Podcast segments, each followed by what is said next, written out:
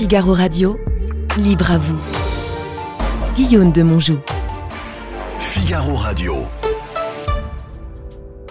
Sur le mur devant moi, une phrase de Baudelaire Le merveilleux nous enveloppe et nous abreuve comme l'atmosphère, mais nous ne le voyons pas.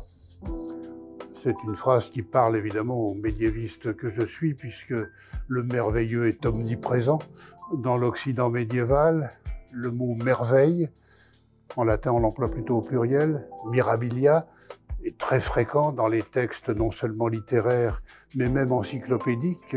Quand on parle d'animaux, on parle des merveilles qui euh, s'attachent aux, animaux. À côté de la réalité concrète, il y a une réalité d'un autre genre qui relève du merveilleux et qui en effet nous entoure et que nous ne voyons pas.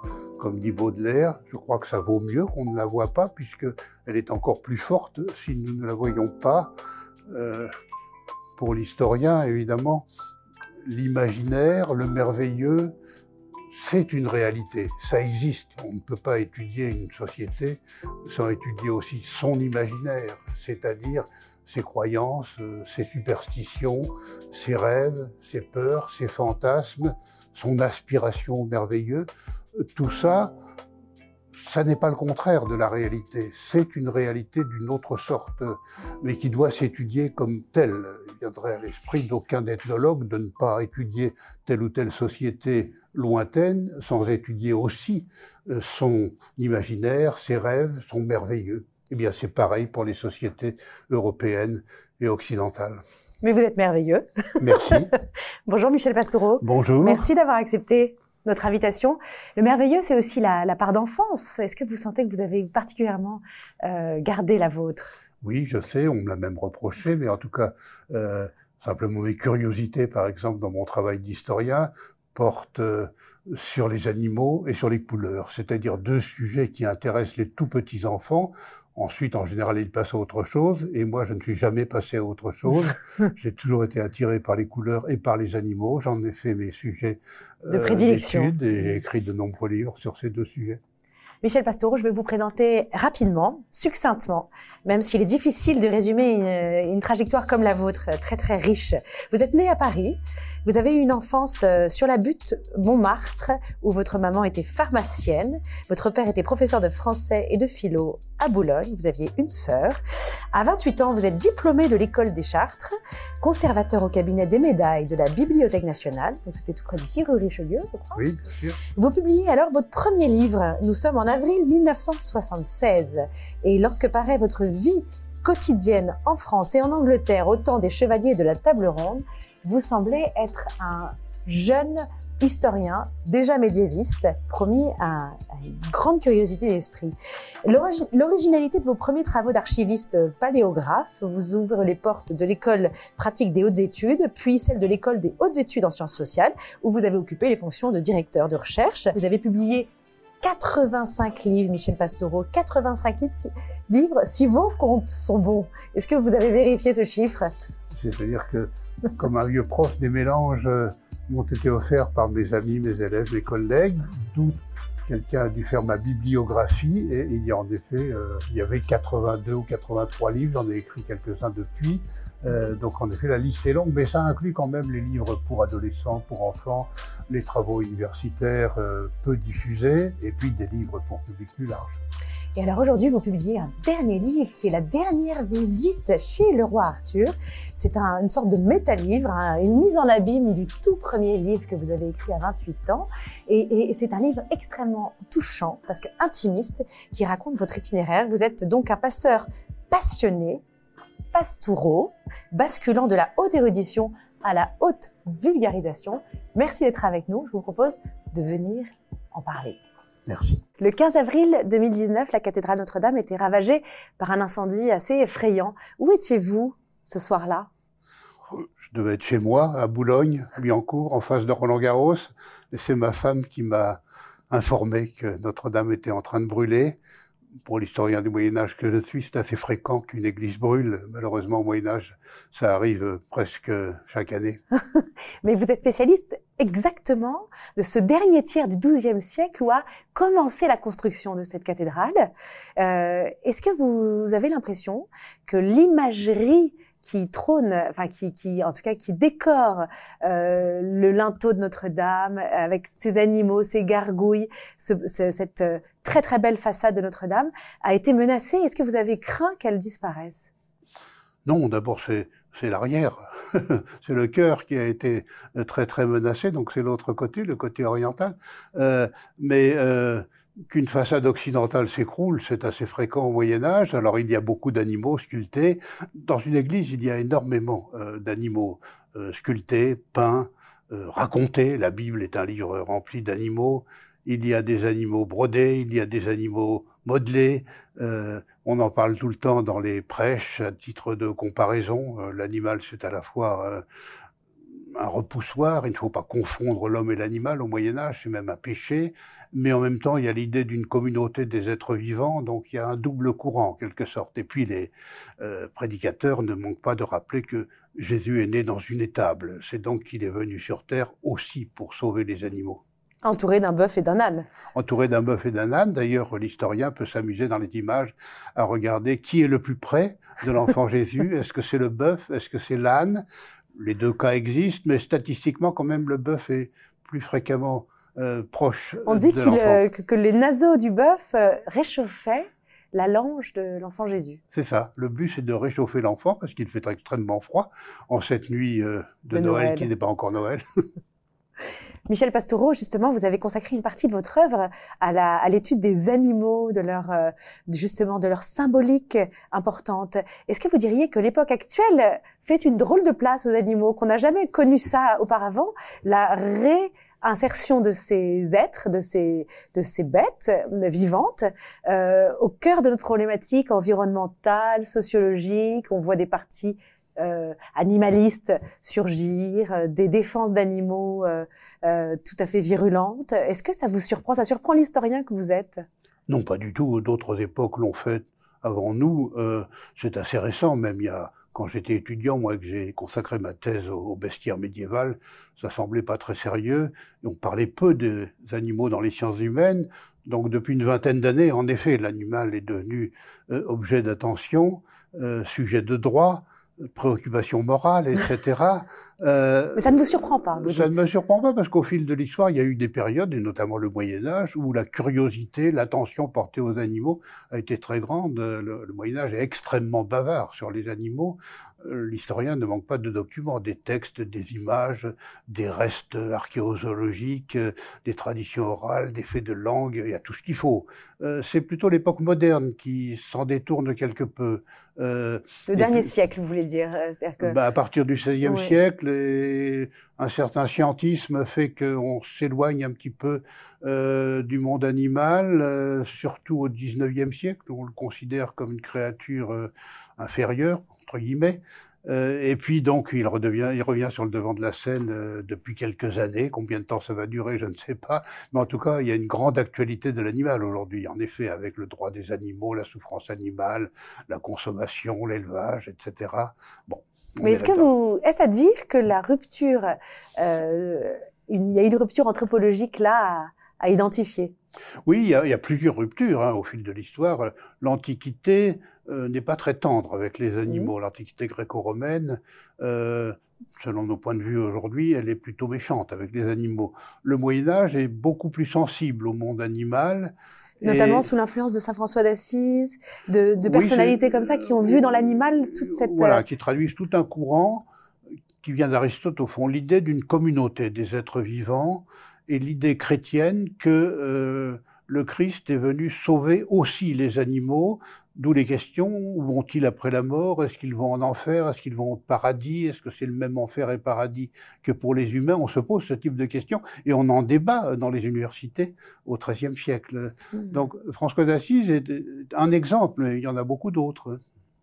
Vous diriez que la question du salut pour les animaux était posée. Posé, tout à fait. Est-ce que les animaux comprennent ce qu'est le bien, ce qu'est le mal?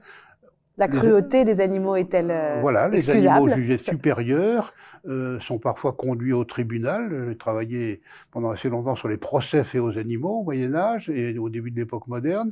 Neuf fois sur dix, ce sont des cochons qui sont conduits au tribunal parce que le cochon, c'est l'animal jugé le plus proche de l'être humain. Euh, c'est encore l'idée aujourd'hui. hein. On dit toujours que les grands singes ont 96% d'ADN commun avec, euh, avec l'homme, mais on oublie de dire que le porc, c'est 95%. Donc, C'est tout près. oui, Mais d'ailleurs, ça me fait arriver à ce dernier livre très très très euh, euh, passionnant que vous nous avez offert, là, Michel Pastoureau, Dernière visite chez le roi Arthur. C'est un livre autobiographique, très autobiographique et même intimiste, je dirais, dans lequel justement vous dévoilez quelques passions, celle du dessin. De, vous semblez aimer justement dessiner des cochons euh, au moment où vous euh, dédicacez euh, votre ouvrage. Vos 85 ouvrages ont été dédicacés avec parfois une tête de cochon qui euh, surplombait euh, votre dédicace. Que- pourquoi cette, euh, ce goût du dessin, Michel Pastore Alors, le goût du dessin, il vient de très très loin, il ne m'a jamais quitté. euh, Vous êtes gaucher en plus. Je suis gaucher, j'ai souffert d'ailleurs d'être gaucher, puisque à l'école primaire de la République, dans l'après-guerre, euh, les instructions ministérielles demandaient aux instituteurs de ne pas contraindre les enfants Mhm. gauchers, mais les instituteurs avaient quelques réticences, et les gauchers faisaient des tâches. C'était l'époque du porte-plume, donc la main du gaucher repasse sur ce qu'il vient d'écrire Mm. Il fait des tâches. Alors il y a des rituels d'humiliation qui heureusement ont disparu. Mais bref, j'ai toujours aimé dessiner et dessiner m'aide à me concentrer. C'est pour ça que le passage à l'ordinateur, pour moi, a été une frustration parce que je ne peux pas dessiner, je ne peux pas manger le bout du crayon, je ne peux pas me mettre la gomme dans le nez ou dans l'oreille. Donc tout ça, je le faisais quand j'écrivais à la main. Euh, avec l'ordinateur, c'est impossible. À partir de quand avez-vous euh, commencé à Pour écrire moi, directement sur l'ordinateur Autour de l'an 2000, peut-être euh, 1995-2000. Enfin, dans ma génération, c'est à peu près par là, en rouspétant beaucoup. Mais enfin, je m'y suis mis quand même. Et aujourd'hui, ce serait irréversible de repartir vers, euh, vers un carnet de notes Non, pas du tout. Je prends toutes mes notes à la main. euh, Mm. je fais mes plans à la main. euh, je suis sidéré par euh, ceux de mes étudiants qui me disent que s'ils n'ont pas leur ordinateur avec eux, ils ne peuvent pas réfléchir. Euh, Pour quelqu'un de mon âge, c'est euh, quelque chose d'extravagant. Et quelqu'un qui en plus, qui en plus a euh, développé un certain regard sur sur une typologie du réel qui est très très intrigante pour moi, qui vous ai lu. Ce rapport que vous avez parfois à la couleur, à l'observation des couleurs, c'est comme si la poésie du présent pouvait surgir à tout instant. Et c'est vrai que l'ordinateur et les écrans de manière générale retirent un peu ce relief-là. Est-ce que ça vous manque parfois, Michel Pastoureau, le monde où on déambulait dans la rêverie, on rêvassait? Oui, bien sûr. euh, Quand on est chercheur, il faut absolument rêver. Euh, Pour réfléchir, on a besoin de pause, on a besoin de temps où l'esprit part vagabonder, on a besoin de lieux qui s'y prêtent. Pour moi, à Paris, c'est le jardin de Luxembourg. Mm. Depuis que je suis petit garçon, c'est là où je vais rêver. Euh, c'est absolument indispensable. hein. Quand on est chercheur, euh, la rêverie fait partie de la recherche. Et vous retournez aux mêmes endroits parce que vous savez que là, la rêverie est comme accompagnée ou comme un peu fortifiée C'est là où je suis euh, moi-même, si je puis dire, en état de réflexion, d'observation, d'effervescence, ou au contraire de repos. Euh, J'y allais avec ma grand-mère euh, euh, à partir de l'époque où je suis né, et j'y vais encore aujourd'hui plusieurs fois par semaine. Petit questionnaire de Proust. Oui, Dans quelle France avez-vous grandi?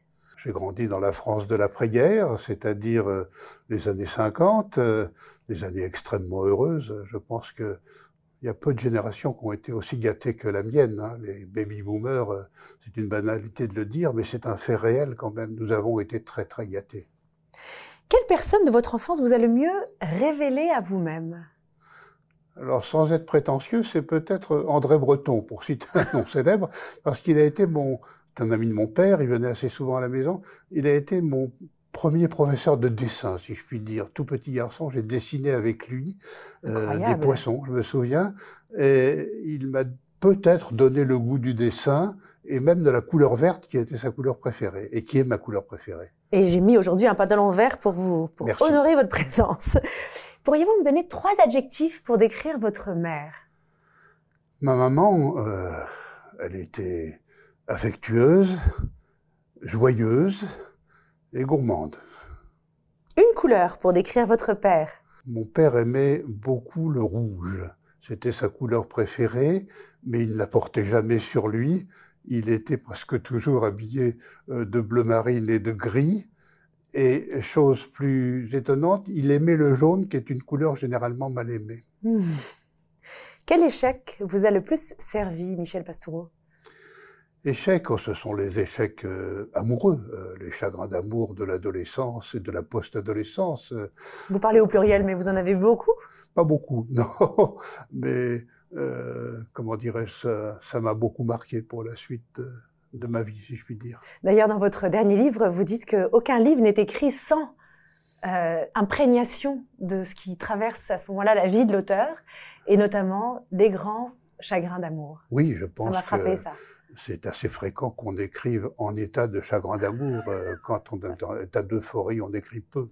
Vous avez écrit 85 livres. Ça dit vraiment mon état amoureux. Donc il faut une discipline de vie. J'imagine Michel Pastoureau pour parvenir à, à, composer cette œuvre prolifique. Quelle est votre discipline de vie? Tenir bon, ne pas suivre euh, des gourous ou des influenceurs, et puis euh, peut-être euh, faire ce qu'on a envie de faire sans faire aucunement tort à qui que ce soit. Et quand vous dites tenir bon, cela veut dire que dans les moments plus durs, dans les moments de tristesse par exemple, il faut remettre le métier oui, euh, dans les moments de tristesse, on a besoin des autres. Moi, j'ai besoin des autres, notamment euh, pour tout ce qui concerne les maladies et la médecine. Je suis extrêmement peureux. Mais en revanche, pour les aspects professionnels ou intellectuels, euh, j'ai confiance en moi, donc je n'écoute pas beaucoup les autres. j'ai sans doute tort. Pour quel défaut avez-vous de l'indulgence? Alors, un défaut de moi-même? Oui. Alors, peut-être un gros défaut, c'est la lâcheté, mais je pense qu'être lâche, c'est être humain. Et un petit défaut, c'est évidemment la, gourmandise. Comment dissolvez-vous la tristesse, Michel Pastoureau La tristesse, bah, par le rêve. Euh, et je pense qu'on peut, en rêvant, éloigner de soi la tristesse, au moins provisoirement, et la remplacer par des choses qui sont plus joyeuses ou plus euh, paisibles euh, que le chagrin. Et dernière question, qu'aimeriez-vous qu'on retienne de vous? Quand je serai mort, oui. Ah bah, j'espère qu'on redira euh, c'était un immense génie, quelque chose comme ça.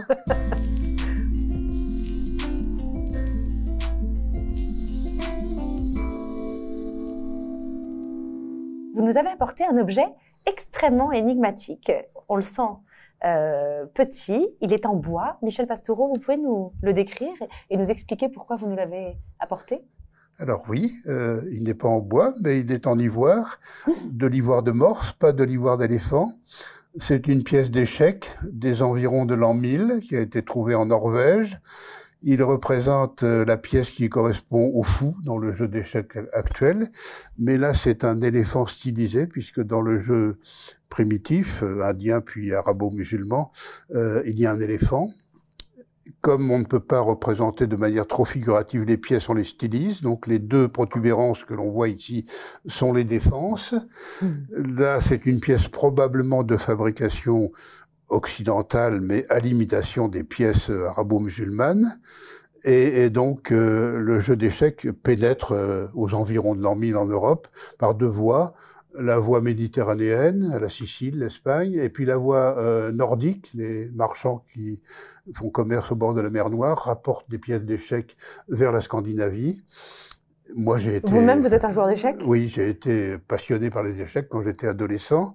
Euh, j'ai eu la chance que mon lycée a été champion de France des lycées euh, dans les années 60, au début des années 60. Je faisais partie de l'équipe, donc j'avais la grosse tête, si je puis dire. euh, ça m'est passé parce que j'ai été bien sûr un, jeu un joueur d'échecs moyen, disons. Euh, je l'ai remplacé par le bridge, mais je suis devenu historien du jeu d'échecs et notamment du jeu d'échecs euh, médiéval. Et je ne suis pas du tout collectionneur, mais si je collectionnais quelque chose, je collectionnerais les, pièces d'échecs anciennes. Ce sont des objets magnifiques. Merci beaucoup pour euh, cette présentation, Michel Pastoureau. Je vous propose de rejoindre avec moi notre conversation au bout de ce studio.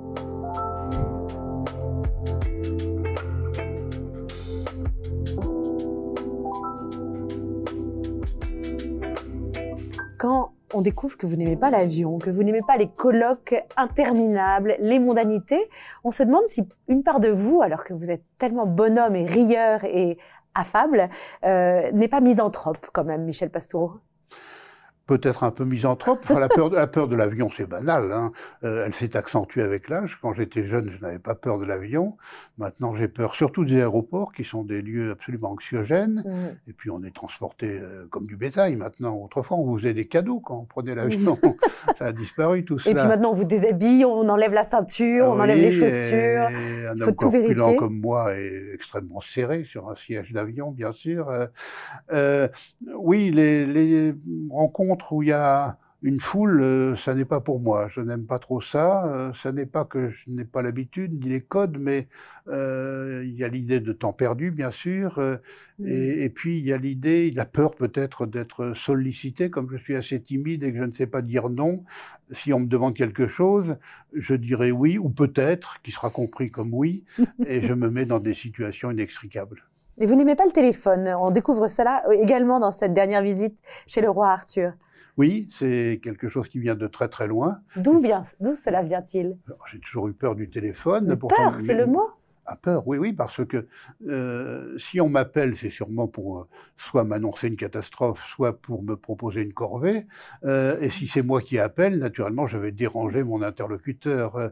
donc, je n'aime pas le téléphone. je n'ai jamais pu m'y habituer. Et quand j'étais jeune marié, ma femme était comme moi, donc quand le téléphone sonnait chez nous, c'était vas-y toi, non toi, non toi. Et, puis euh, personne décrochait et finalement l'interlocuteur raccrochait lui-même. Mais, c'est banal, hein, c'est fréquent. Hein. C'est fréquent, mais à l'heure actuelle, comme tout le monde ne vit que à travers ce petit outil qu'il a dans sa poche, qu'il sollicite en permanence, euh, je pense que vous êtes en décalage, vous êtes anachronique. C'est très bien. Oui, euh, plus ou moins parce que les gens tripotent leur téléphone, mais c'est pas pour parler, c'est pour faire je ne sais pas quoi. Euh, ça les rassure sans doute. Euh, on écrit beaucoup avec le téléphone, on lit aussi. Est-ce qu'on parle vraiment? J'en suis pas sûr. Mmh, aussi, parfois dans le métro, on entend des conversations extrêmement intimes, et je me, moi, je suis toujours assez surprise par le fait que. Oui, pour quelqu'un de ma génération, c'est inouï d'entendre un tel raconter ses histoires les plus intimes devant tout le monde. Dites-moi, vous avez grandi dans les exploits de Lancelot, dans les figures de Perceval, vous lisiez le roman de Renard à haute voix, euh, Chrétien de Troyes. Est-ce que la musicalité des mots est quelque chose d'encore très important?